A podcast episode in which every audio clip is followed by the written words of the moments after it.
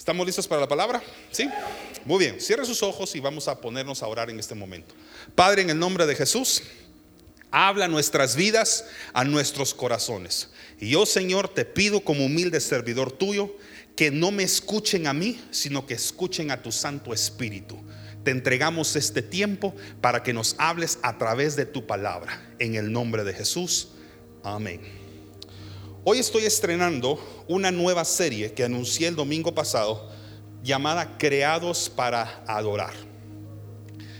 No se imagina la emoción que hay dentro de mí de poderles enseñar principios de adoración a ustedes durante las próximas semanas. Y la razón es por la que me emociona tanto es porque este quizás es uno de los temas que yo más he predicado a lo largo de los años en que Dios me ha llamado a predicar. Y habiendo sido un músico que descubrió el poder de la adoración a través de la música, les puedo decir que he acumulado mucho conocimiento, experiencia y testimonios de lo que yo les voy a estar compartiendo los próximos domingos. Vamos a ir respondiendo algunas preguntas universales sobre la adoración. Ahorita les voy a mencionar cuatro, pero vamos a ir viendo más. Por ejemplo, preguntas que vamos a estar tratando en esta serie. ¿Qué significa adorar a Dios? Un tema muy importante.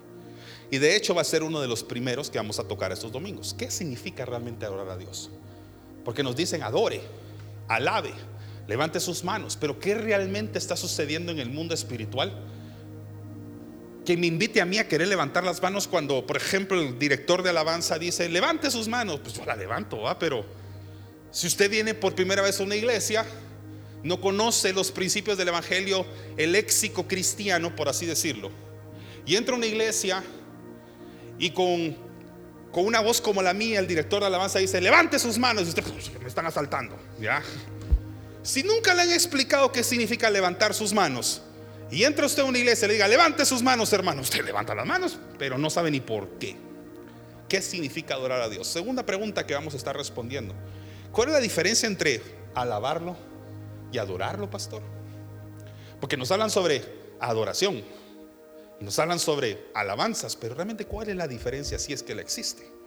No, no, no, no te lo voy a responder hoy, pero sí vamos a hablar sobre eso.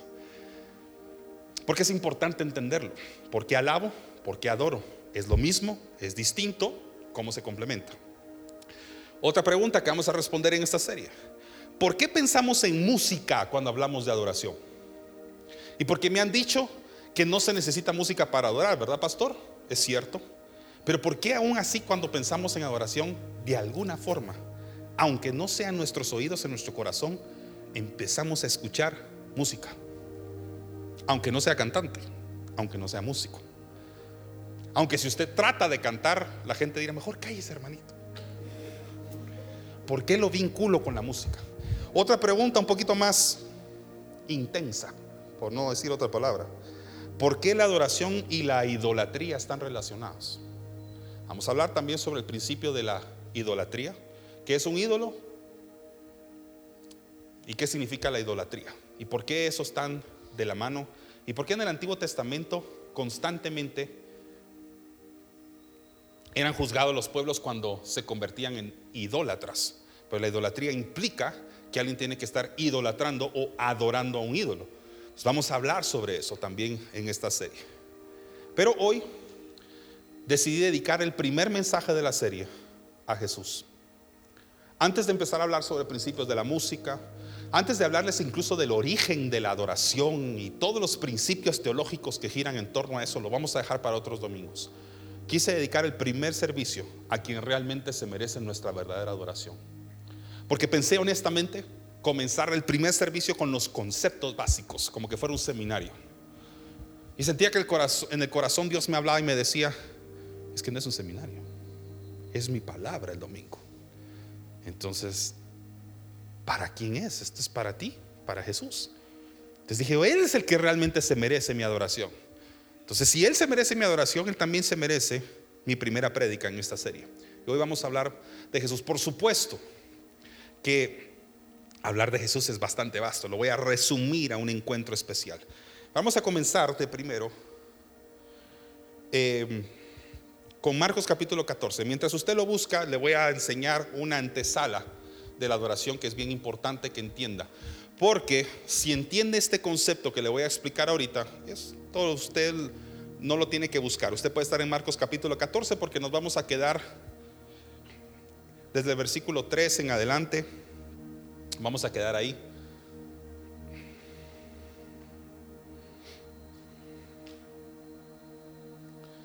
Mientras lo busca, déjeme decirle algo que dice Isaías 43, 7. Eso no aparece en la pantalla, eso solo se lo estoy citando yo. Isaías 43, versículo 7, si no estoy mal, dice que nosotros fuimos creados para la gloria de su nombre, para la gloria de Dios. Para eso fuimos creados nosotros, para eso, para la gloria suya. De hecho, si no estoy mal, dice, los formé y los hice para la gloria de Él. En Génesis usted seguramente ha leído o ha escuchado en Génesis que nosotros fuimos creados a su imagen y semejanza. ¿Sí? Así fue como Dios nos creó. Pero ¿para qué nos creó? Nos creó para su gloria. ¿Qué significa eso, pastor? Si no entiendo gloria, no voy a entender entonces el propósito por el cual me creó. Porque dice que fui creado para su gloria. Gloria es la manifestación hermosa de la presencia de Dios. Si yo fui creado para su gloria y a su semejanza, significa que yo fui creado para adorar o exaltar la gloria de Dios. Yo fui creado igual que Él, como un reflejo de quién es Él, para exaltar la gloria de Dios. Ahora, primero, usted cuando lee los primeros capítulos del Génesis, va a descubrir el proceso creativo, no solamente de la naturaleza, o sea, el firmamento, cómo creó el universo, la luz, ay, todo, lo estoy, todo estoy diciendo en desorden, pero la luz y, y la separó de la oscuridad, cómo hizo el firmamento y lo separó con las aguas y luego la tierra y las plantas, los animales y en el sexto día los, al hombre. Pero, ¿cuáles son los ingredientes que puso en el hombre? Yo no sé cuántos de ustedes les gusta cocinar. A mí en lo particular me gusta. No soy muy bueno para seguir recetas, me gusta cocinar un poquito intuitivamente. Pero lo cierto es que para poder cocinar usted necesita algo elemental que se llama ingredientes, sin los cuales usted no va a hacer nada más que soñar en cocina o soñar en comer algo rico. Los ingredientes son elementales. Y así como cuando usted hace un pastel, necesita ingredientes como por ejemplo la harina, la leche, el huevo, el aceite, azúcar, o sea, ahí voy, repostero no soy, sin los cuales usted no va a tener el resultado que quería. Lo mismo sucede cuando usted crea un ser humano. Si usted quiere hacer un ser humano, hay tres ingredientes esenciales según 1 Tesalonicenses capítulo 5, 23. Necesita un cuerpo, alma y espíritu. De hecho dice que eso es todo nuestro ser. No lo dice en ese orden, creo que dice, el orden es espíritu, alma y cuerpo. Pero bueno, necesita un cuerpo, alma y espíritu. Si usted no tiene esos tres ingredientes, puede hacer cualquier cosa menos a un ser humano. Necesita los tres. Es como que me dijera voy a hacer panqueques sin harina. Si solo mezcla el huevo y el aceite, ¿qué más lleva? O azúcar, yo no sé qué le pone usted a los panqueques, pero sin la harina va a tener un resultado, pero seguramente se va a parecer más a un huevo revuelto o un huevo frito que un panqueque. Si quiere que sea un panqueque o un bizcocho, no sé de dónde me estén escuchando, etcétera, no sé cómo le quiera llamar, la harina es un elemento esencial. Entonces, esos tres elementos son esenciales para la creación de un ser vivo: cuerpo, alma y espíritu. Pero pastor, usted acaba de decir que fuimos creados a la imagen y semejanza de Dios. Entonces significaría que esos tres elementos deberían estar reflejados o semejantes a Dios. Y déjeme comprobárselo. Todos digan alma. Alma es su intelecto, es su voluntad, es su creatividad. Ahí está el alma. Dios en su Trinidad, nosotros llamamos eso la Divina Trinidad, está conformado también por tres personajes importantes. Dios Padre, Dios Hijo a través de Jesucristo y Dios espíritu a través del Espíritu Santo. No sé si ya vio la relación de tres. Alma, cuerpo y espíritu. Y Dios es Padre, Hijo y Espíritu Santo. Entonces, debería de haber un encaje, un vínculo entre los tres ingredientes de quién soy yo y los tres ingredientes de quién es Dios, Padre, Hijo y Espíritu Santo. Vamos al alma. Si el alma es el intelecto, es la creatividad. De hecho, alma en hebreo también significa luz. Alma también viene o está vinculado con aire, con viento. El alma es la parte del Padre en usted. Porque el alma está la creatividad. ¿Y quién creó los cielos y la tierra? Dios. Pero el alma no está sola. Tiene acompañado también un cuerpo. La habita un cuerpo.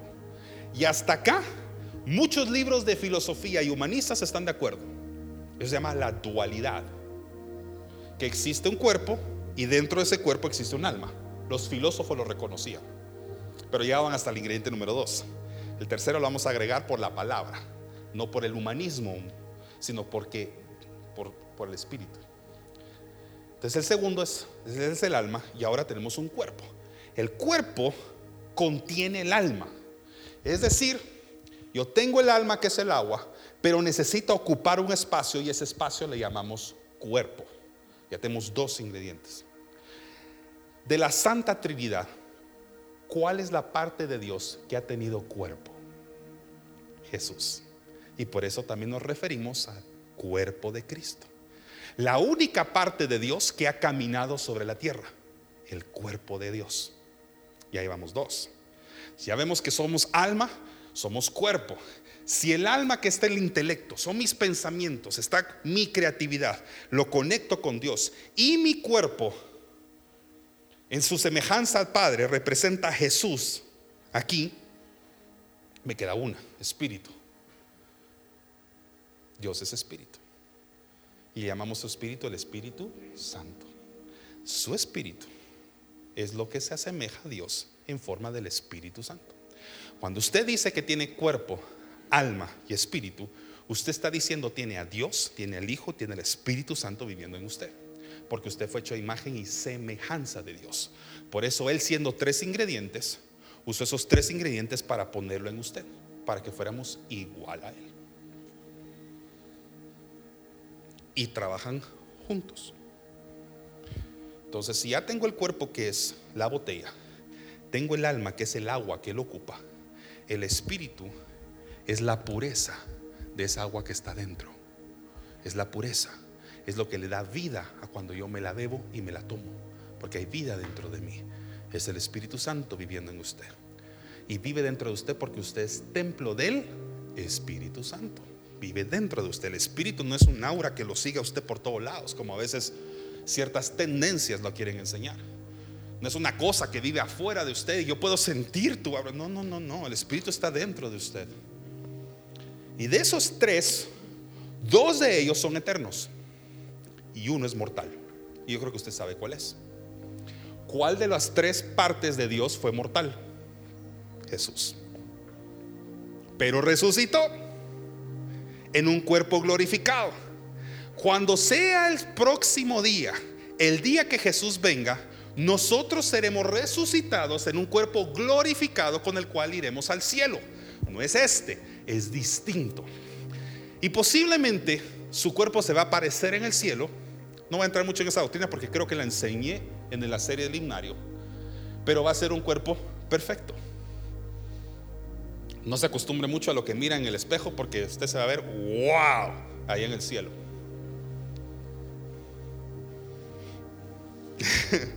no voy a entrar mucho en eso porque ya lo enseñé hace unos domingos atrás.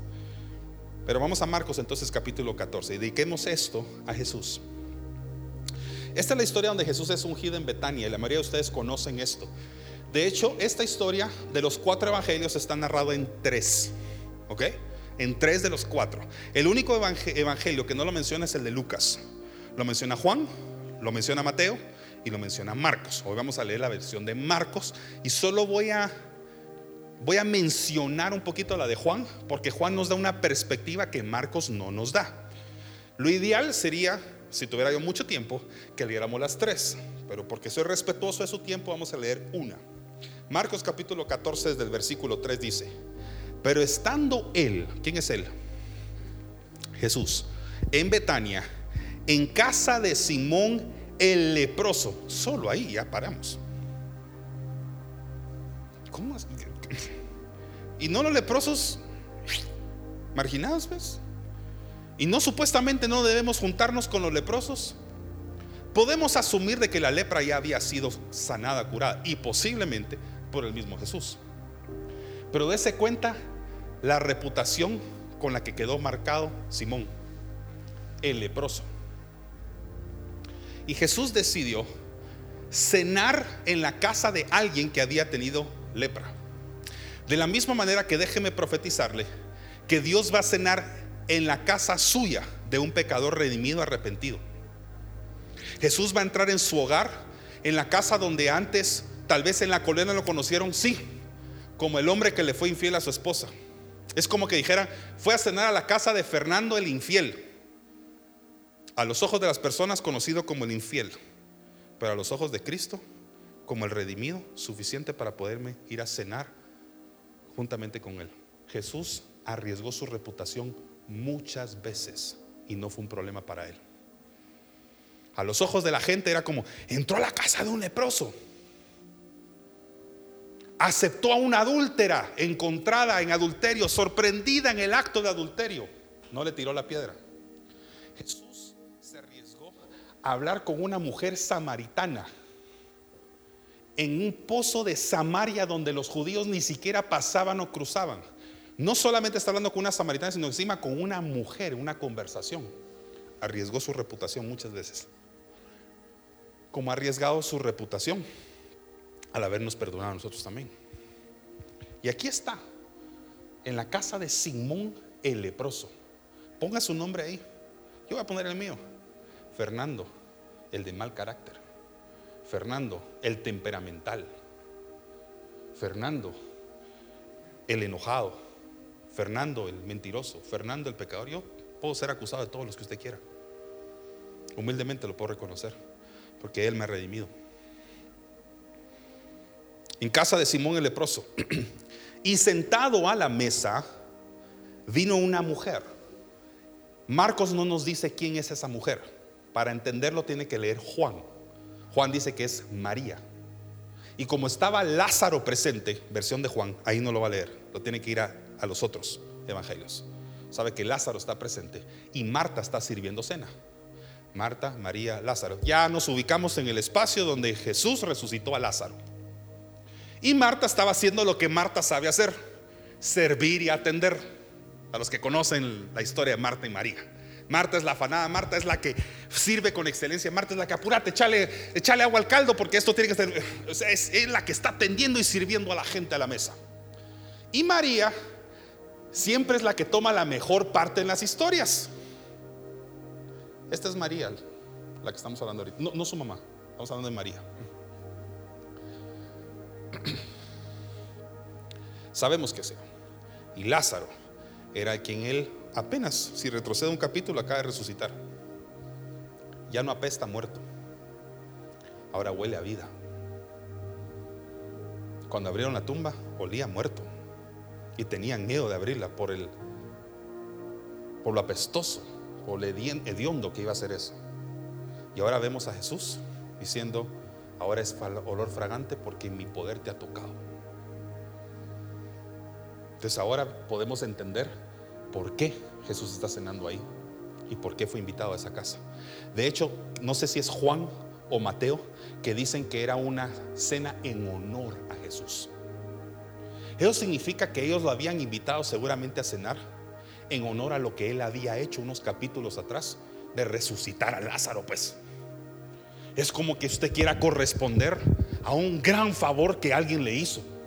Pero no cualquier favorcito, le resucitaron a su familiar que llevaba días de muerto. Entonces en su corazón había gratitud.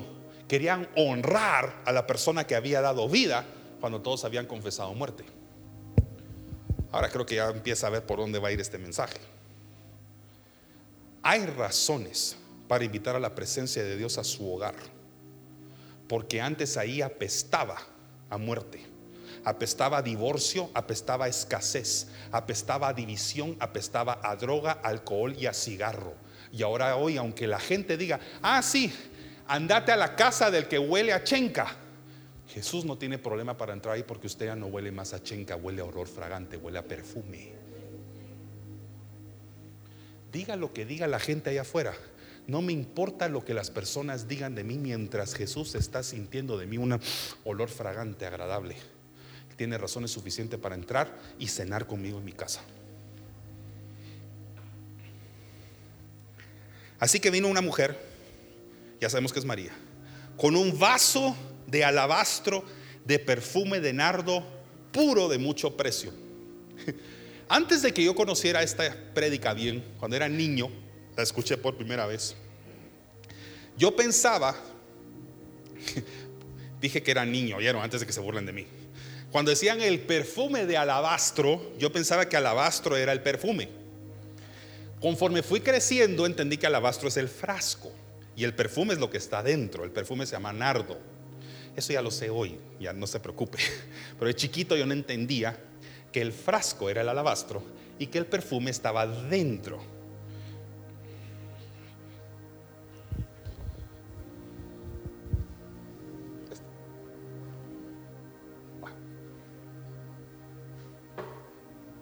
Hombre, mujer. No es no soy machista ni nada, ese es el que encontré en mi casa. No es que el hombre sea superior a la mujer. Estos son los que habían. Este era mío y este es de mi esposa. Va. Y para que no digan que estoy promocionando marcas, ahí está. Entonces, para propósitos de este mensaje, este será el hombre y aquí está la mujer. Yo pensaba que alabastro era el perfume. Después entendí que el alabastro es el frasco. Mientras Jesús estaba a la mesa, quiero que por favor entiendan las escrituras como yo aprendí a entenderlas. Yo aprendí a entender las escrituras con mis cinco sentidos, porque los cinco sentidos me los entregó el Señor, no un mono, ¿ok? No lo heredé de un mono, ni un, ni un neandertal, o sea, yo lo heredé porque el Señor sopló su aliento en mí, tengo cinco sentidos yo aprendí a leer las escrituras con los cinco sentidos para ubicarme bien en el espacio. hoy usted se va a imaginar, va a usar dos sentidos. El sentido de la vista a través de su imaginación y el sentido del olfato. Se va a imaginar usted estando ahí. Dice que era una cena en honor a Jesús, ¿cierto? Así que podemos asumir de que la casa había un olor naturalmente de la comida que tal vez se despedía de la cocina. No sabemos qué se estaba preparando. Asumamos de que era un pollo. Algunos de ustedes los conozco. Carnita asada, porque los conozco. Va, o su pavo, pues. Pero esta mujer trajo algo que por lo visto está por saturar la atmósfera con un olor mucho más potente que cualquier olor que despedía la cocina. Porque un evangelio dice más adelante, no lo dice Marcos, que inundó la casa con el olor del frasco que ella llevó y quebró a los pies de Jesús. Aquí está. Este es el frasco. Bueno, simbólicamente este es el frasco que lleva. Y con un vaso de alabastro de perfume de nardo puro, todos digan mucho precio. Diga todos, mucho precio. No era algo barato, era de mucho precio. Más adelante vamos a leer de que costaba aproximadamente 300 denarios. Eso es, según los evangelios, según los estudiosos, más o menos lo equivalente a un, al salario de todo un año de un trabajador. De mucho precio. Y quebrando el frasco de alabastro, no voy a quebrar este, se lo derramó sobre su cabeza sobre la cabeza de Jesús. Ahora déjeme decirle que la Biblia hay que saberla interpretar también en forma de símbolos. Porque ese frasco somos usted y yo. Y el perfume es la esencia que está dentro de nosotros. Ella vino y por así decirlo en un lenguaje que tal vez usted y yo estamos acostumbrados a decir en la iglesia, se quebrantó, se quebró. A veces decimos, me quebré en llanto. Es decir, usted rompió su frasco emocional y salieron de sus ojos lágrimas, salió una emoción. Usted psicóloga, me, me entenderá perfecto. Entonces ella se quebró y salió lo que había dentro de ella, una emoción profunda una emoción intensa.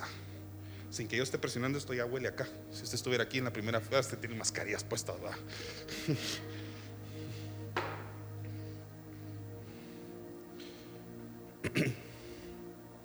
Déjame decirle algo. Si la parte exterior del frasco no se quiebra, lo de adentro jamás va a salir. Y así funciona la adoración, mis queridos. Si no quebramos el frasco, la adoración nunca va a salir. O tal vez va a salir, pero así ve. ¿A quienes adoramos así a veces? No sale esta cosa. Tal vez por eso me lo dio mi esposa.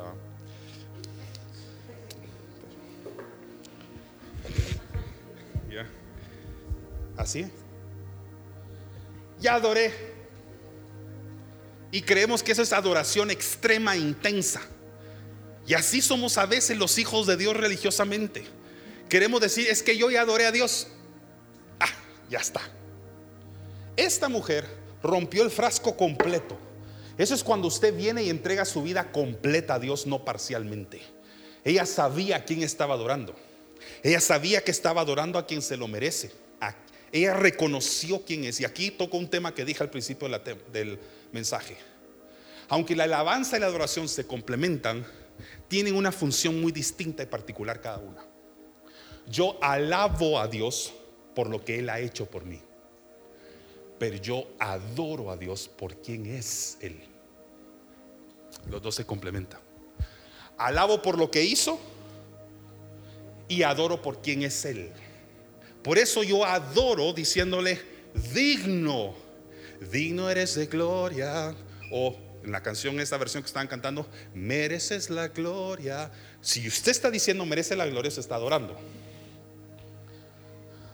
Pero si usted quiere alabar, usted va a cantar canciones que exaltan lo que Él hizo por usted, como morir en la cruz.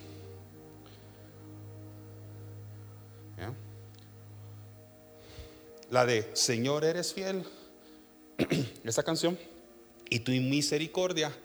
Esas canciones, como por ejemplo, te alabamos hoy, aleluya, aleluya, son canciones cuya letra está más destinada a reconocer el sacrificio, lo que Él hizo, y no solamente lo que Él es. Pero se complementan. No significa que en una misma canción se pueda alabar y adorar al mismo tiempo, por eso trabajan de la mano. Pero le enseñé algo que tal vez usted nunca había entendido. Alabanza. Para muchos alabanza es las primeras canciones que van corriditas así.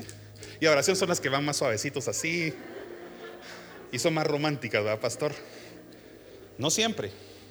Hay canciones lentas que alaban y hay canciones rápidas que adoran, por así decirlo. No tiene nada que ver con ritmos musicales ni con la velocidad de una canción. Aunque a veces coincidentemente por practicidad si les le llamamos aquí arriba. Porque sinónimo que aquí en un pleno ensayo, mira a ver, no, la de, la de alabanza que canta, no, pero la lenta, no, no entramos en eso para no confundirnos. Entonces sí a veces las separamos como alabanzas y adoración solo para entendernos entre nosotros que son las más rápidas y las más lentas después. Pero la verdad que doctrinalmente están muy lejos de ser esa la verdad. Y así que ella vino y quebró su frasco. Ese frasco era ella. Que les dije al principio, somos cuerpo, alma y espíritu. Quebró su cuerpo por alguien que iba también a entregar el suyo en la cruz unos días después. Y por eso ungió con esto a la persona que iba a morir por entregar su cuerpo.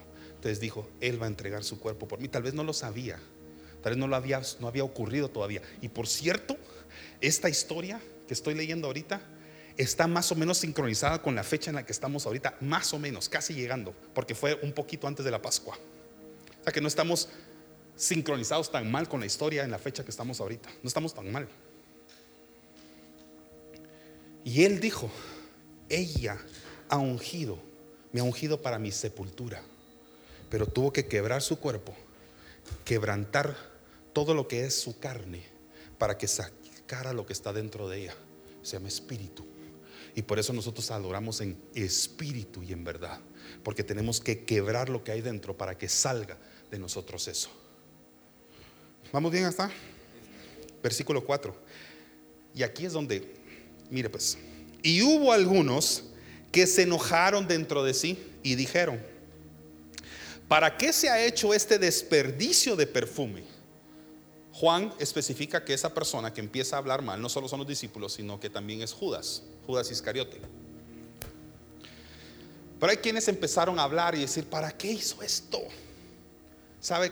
Cuando usted adora a Dios, hay quienes siempre se van a atrever a decir que lo que usted está haciendo es un desperdicio. Delante de los hombres, la adoración parece un desperdicio. Y aquí me lo van a entender muy bien los que son músicos o cantantes, como lo, he sido yo. Toda mi vida he servido al Señor en la música. Pero hubo un tiempo, un par de años por ahí, en los que este pastorcito se reveló en su cachito. Y no estaba dirigiéndolo únicamente a Dios, honestamente. No me juzgue, pues, o sea, tranquilo, estoy abriendo mi corazón. y en medio de ese tiempo, Dios me habló y me confrontó. Una experiencia fuerte que tuve en un concierto en el que yo estaba, secular, mundano, como usted lo quiera llamar. Yo no estaba realmente teniendo una conducta inmoral, pero mis ojos empezaron a observar cosas que inmediatamente el Señor me confrontó por dentro y me dijo, ¿qué estás haciendo aquí? Por ahí nació eso de personas, lugares y tiempos, por ahí. ¿Qué estás haciendo acá? Y rodeado de esta gente aquí. En 10 años estás igual. Eso me lo dijo el Señor a mí. Esto fue mi encuentro conmigo. Con cada músico tiene y con cada artista tiene su trato. Este fue conmigo. ¿Ok? Entonces decidí renunciar a eso y regresar a mis raíces como adorador. Que desde los 12 años yo empecé a tocar aquí arriba. En otra iglesia, pues, pero aquí arriba. Eso lo empecé a hacer desde joven. Regresé a mis raíces y entonces empezó esto. Empecé a adorar a Dios. Y los que me acompañaban antes, no a adorar a Dios, sino a entretener a la gente y a las masas, me vieron y me dijeron, sos un desperdicio de talento en la música. Porque estabas tan bien con nosotros y ahora se te ocurrió entregarlo a la iglesia. Lo mismo. Hay un momento en el que usted entrega su servicio a Dios, que habrá gente, hasta familiares, lamentablemente, que van a decir, estás desperdiciando tu tiempo ahí en la iglesia vos. Ahí solo te engañan. Ahí solo te van a robar. Ahí solo van a jugar con tu mente. Más triste aún, ahí te van a ir a lastimar. Todavía le ponen en su mente que entrar en una iglesia es sinónimo de salir herido. Y aunque yo sé que hay experiencias dolorosas, lo cierto es que no es la intención de Dios que usted salga afectado ni salga dolorido de un ministerio. Y a propósito, porque lo mencioné, si alguno de ustedes en algún momento ha sido afectado, le, dolió algo,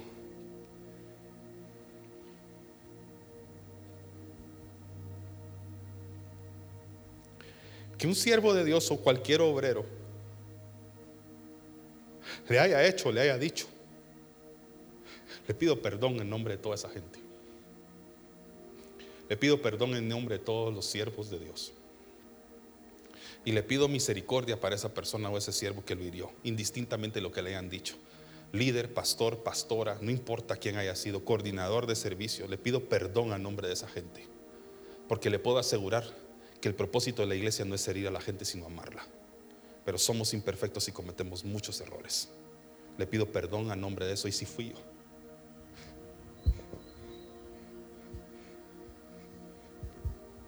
Y si fui yo o mi esposa o mi familia, con mayor razón le pido perdón y disculpas. Créame que en esta iglesia amamos, aunque a veces nos equivoquemos. Le puedo garantizar que en esta iglesia se ama, porque en esta iglesia hay misericordia. Pero nunca faltarán las personas que cuando usted derrama su mejor adoración dirán, gracias, gracias Dani, dirán, qué desperdicio. Usted sabe que la vez pasada me escucharon predicar y me dijeron, lástima que estás dedicando, creo que me dijeron oratoria o comunicación. oratoria creo que fue. Lástima que estás utilizando la oratoria solo para las cosas de la iglesia. Lástima que lo dedicaste solo para eso porque hubieras hecho tanto pisto si hubieras, te hubieras dedicado a esta otra cosa que tenía que ver con comunicación. Dije, la gente no va a entender a veces cuando usted entrega lo mejor. La gente no va a entender por qué a veces usted decide levantarse un domingo en la mañana y servir en la casa de Dios. No lo van a entender. Porque a veces usted va a sacrificar compromisos personales con tal de cumplir con el Señor porque con Él tiene una agenda prioritaria. La gente no siempre lo va a entender. Y aquí hay gente que no entendió. Entonces en el versículo 5 tenemos esto. Porque podía haberse vendido por más de 300 denarios y haberse dado a los pobres y murmuraban contra ella. ¿Sabe? Hay cosas que nunca van a tener sentido frente a los espectadores. ¿Quiere hacer un poquito de matemática conmigo? No sé si eso lo puedo poner ahí. ¿Sí? En Guatemala, según el diario oficial, enero año 2021, el salario mínimo promedio es de 3 mil quetzales con 75 3.075 con 10 centavos.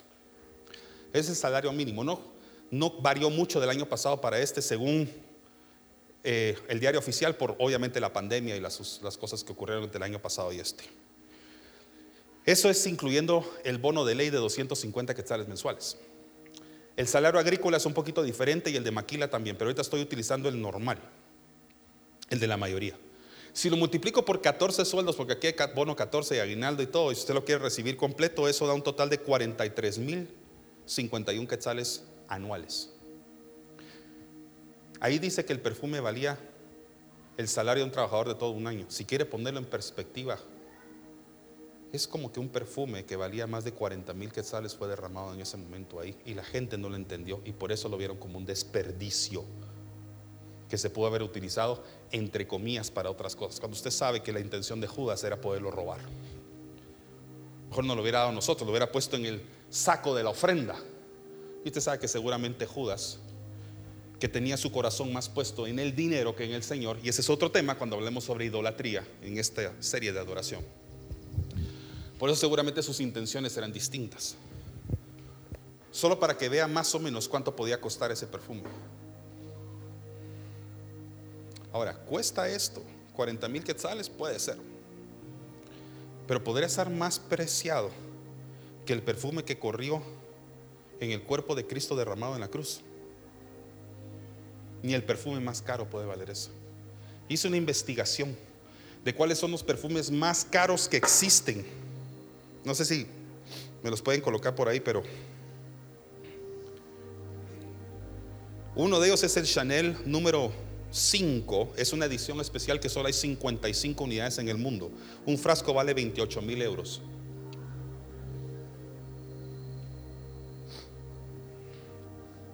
Hay otro que se llama Ópera, prima de Bulgari. Ese vale 200 mil euros el frasco. Otro. Yo no sé francés, me cuesta un montón leer esto. Dani tal vez lo haría mucho mejor que yo, pero hay uno que se llama Clive Christian número uno, ese vale 250 mil euros el frasco. Uno de los más caros del mundo se llama Dignified, y lo demás está en francés, no lo voy a leer. Dignified cuesta 500 mil euros, medio millón de euros el frasco. Hay uno, DKNY Golden Delicious, que solo hay una unidad en el mundo vale un millón de euros. Es una unidad.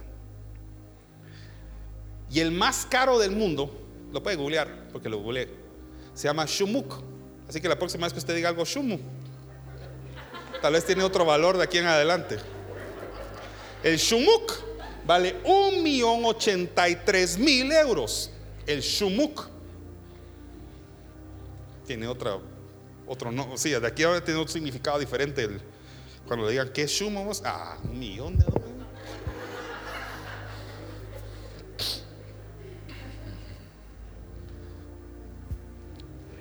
Yo sé que les está dando risa. pero ni el shumuk se compara con algo que vale más. Yo sé que usted está pensando en la sangre de Jesús. Ni, no estoy hablando de eso.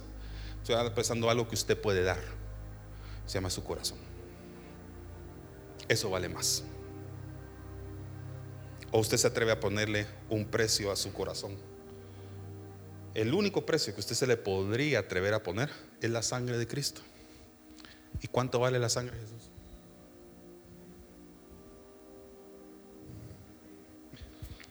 La vida de un pecador.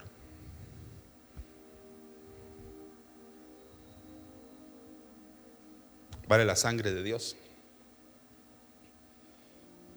No tiene precio. Y por eso la salvación es tan cara, que solo gratis la podemos adquirir por gracia. Porque es muy cara la salvación.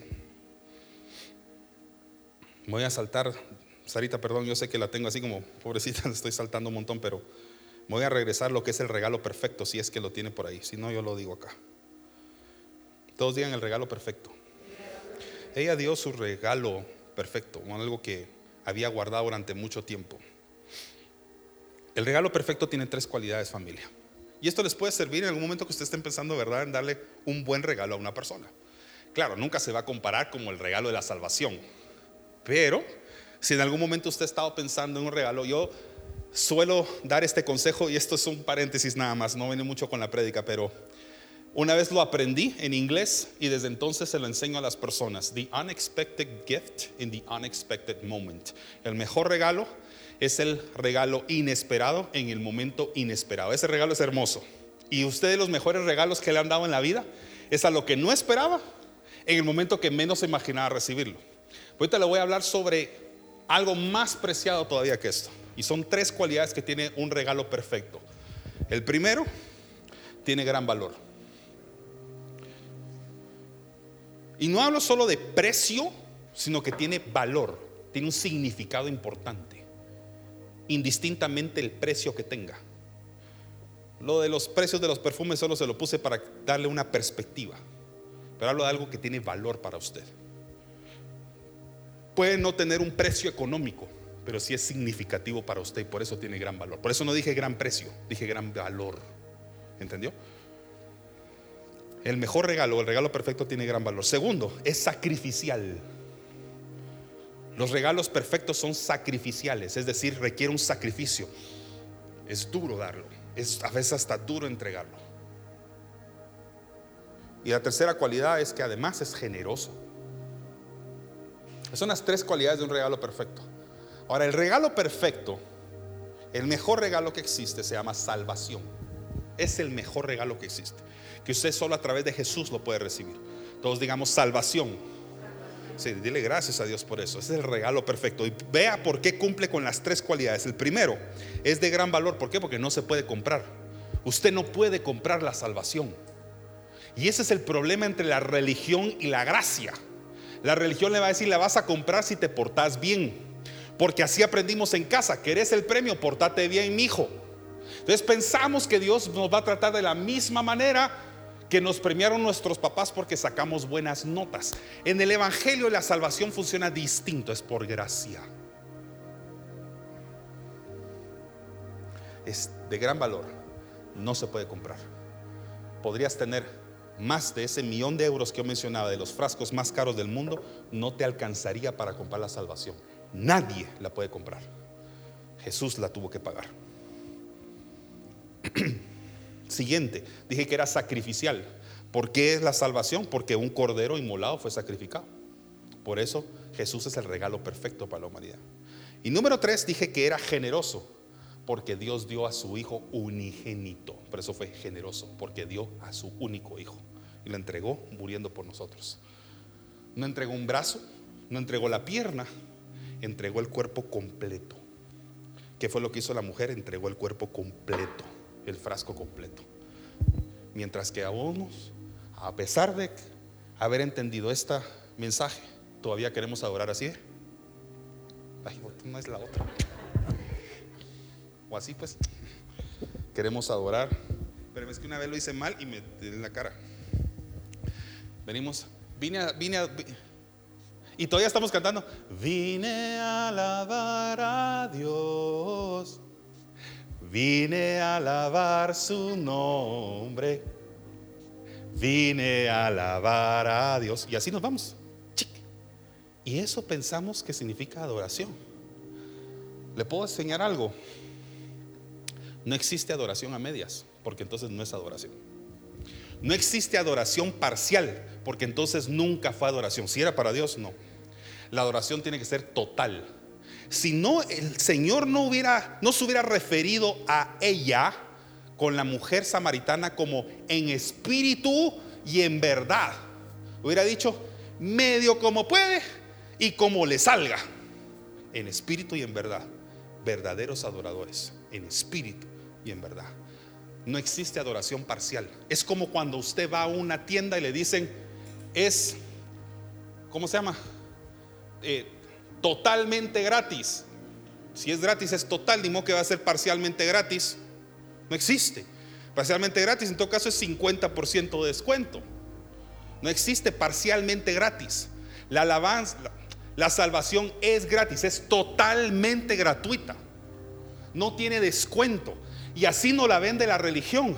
Tristemente así lo ha vendido a veces la iglesia equivocadamente. Le ha puesto precio a la salvación. Y pareciera que tienen más acceso a ella. O se le ha dado la idea que correcta el que tiene el perfume más caro. Entonces usted tiene más acceso a ella.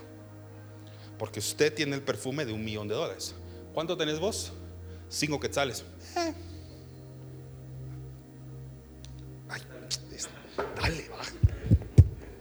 Aquí está tu salvación, ¿eh? ¿Es correcto eso? Derramó la sangre. No estornudó en la cruz. Y todavía por si fuera poco, le fue atravesado una lanza en el costado y salió agua de su cuerpo. No quedó nada ahí, familia. Y si Jesús lo entregó todo, mi adoración es entregarlo todo. Hay dos cosas que significan adorar a Dios con intensamente. Todos digan todo. Ahora diga único. Esas son dos palabras que va a grabarse en su corazón de aquí en adelante. Todo y único. Dios te llama o a entregar todo o a entregar lo único que tienes. ¿Se acuerda la mujer que decía lo único que le quedaba era un poquito de aceite? Lo único, dame eso. Dios te llama dos cosas en la adoración. O lo único o todo lo que tienes. ¡Hala! Pero eso es mucho. Eso es a la adoración. Y usted dice, ahora sí veo la adoración como un nivel impresionante. Esa es la que Dios espera de nosotros. Y no sé si se ha dado cuenta que en ningún momento he insinuado ni el frasco, ni el nardo, ni la adoración, ni nada como una ofrenda económica. Hasta este momento le estoy tratando de enseñar que todo eso es su vida. Amarás al Señor con todo tu corazón, con toda tu mente, con todas tus fuerzas, si me faltó uno, con toda tu alma. No con todo tu dinero, no con tus ofrendas. ¿Puedo adorar a Dios con mi ofrenda? Sí, pero eso no se trata esta prédica. Esta predica no fue una manipulación económica que usted dé. Pero si en algún momento Dios le llama a usted a entregar algo económico, usted délo si el Señor le está pidiendo que lo haga. Y hay varios acá que seguramente han experimentado lo que significa ofrendar y dar. Porque Dios ama al dador alegre. Dios ama a quien lo adora con alegría. Puedo terminar ahorita con 2 de Corintios, por favor, versículo 2, perdón, capítulo 2, versículo 15. Y entonces, pastor, ese aroma que usted está echando acá, ¿qué es? ¿Qué es ese aroma? Ya le dije que usted es cuerpo, alma y espíritu. Y todo lo que está adentro del contenedor es usted. Usted es alma y su espíritu. Ahora mire aroma. Mire lo que es aroma. Anunciar la buena noticia es como ir dejando por todas partes el suave aroma de un perfume, dice esta versión. ¿Me lo pueden poner ahí? Ah, no sale. Ah, se los voy a leer yo. Los que tienen traducción al lenguaje actual lo pueden buscar en sus propias Biblias electrónicas, si es que no lo tienen impreso. Se los voy a leer yo. Ah, pero lo voy a leer aquí. Anunciar la buena noticia es como ir dejando por todas partes el suave aroma de un perfume. Usted sabe que eso es lo que hace cuando usted da buenas noticias. ¿Acaso no le alegra a usted dar la bienvenida a alguien que le trae buenas nuevas? No lo invita a entrar y es agradable decir, traes buenas noticias, decímelas. Pues dice la palabra que cuando usted lleva las buenas noticias del Evangelio, cuando usted predica de Jesucristo y lo hace correcta y doctrinalmente bien, usted es como un suave aroma donde sea que va pasando. Y por eso hay personas de las cuales vale la pena rodearse y estar cerca. Porque espiritualmente huelen bien. Y nosotros, dice la palabra, somos ese suave aroma que Cristo ofrece a Dios Usted sabe lo que acabo de leerle doctrinalmente, lo profundo que es. Que usted es el aroma que Cristo ofrece al Padre. Eso es maravilloso. Cristo viene con el papá, el hijo llega con el padre y le dice, Padre, te traigo un buen aroma. Y se llama Andrés. Porque él ha roto su frasco y ha entregado su corazón y te lo presento porque el Hijo tiene que presentarle al Padre porque el Padre no puede ver pecado. Entonces necesitamos el cubrimiento de la sangre de Cristo a través de la redención para poder tener acceso al Padre a través del Hijo. Por eso es de que nosotros tenemos que oler bien, pero olemos bien si quebramos el frasco, no si hacemos un spraycito. Por el contrario, para los que no creen, dice la palabra, somos como un olor mortal. olor mortal, olor a muerte. ¿Ve el contraste que significa esto?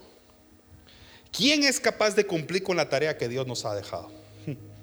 Entonces, pastor, si esa mujer tenía bien guardado el frasco y decidió reservarlo para un momento que ella tal vez lo iba a usar para su propia vanidad, su propio pecado, no importa para qué lo iba a usar. Ella dijo, tiempo, voy a sacrificar lo que tengo guardado y se lo voy a entregar en adoración a Dios. ¿Qué es lo que la Biblia nos enseña que más debemos guardar sobre todas las cosas? Ahí está, ese es su frasco. No fue su diezmo, no es su ofrenda, es su corazón. Ese es el frasco que necesita el Señor. Y hago esta aclaración porque he escuchado mucho este mensaje utilizado a veces para otros propósitos. Pero ese lo quise enseñar para lo que realmente vale. Porque el Señor lo que quiere es su corazón. Su obediencia. Obediencia quiero, antes todavía que sacrificios. El Señor quiere su obediencia, quiere su corazón.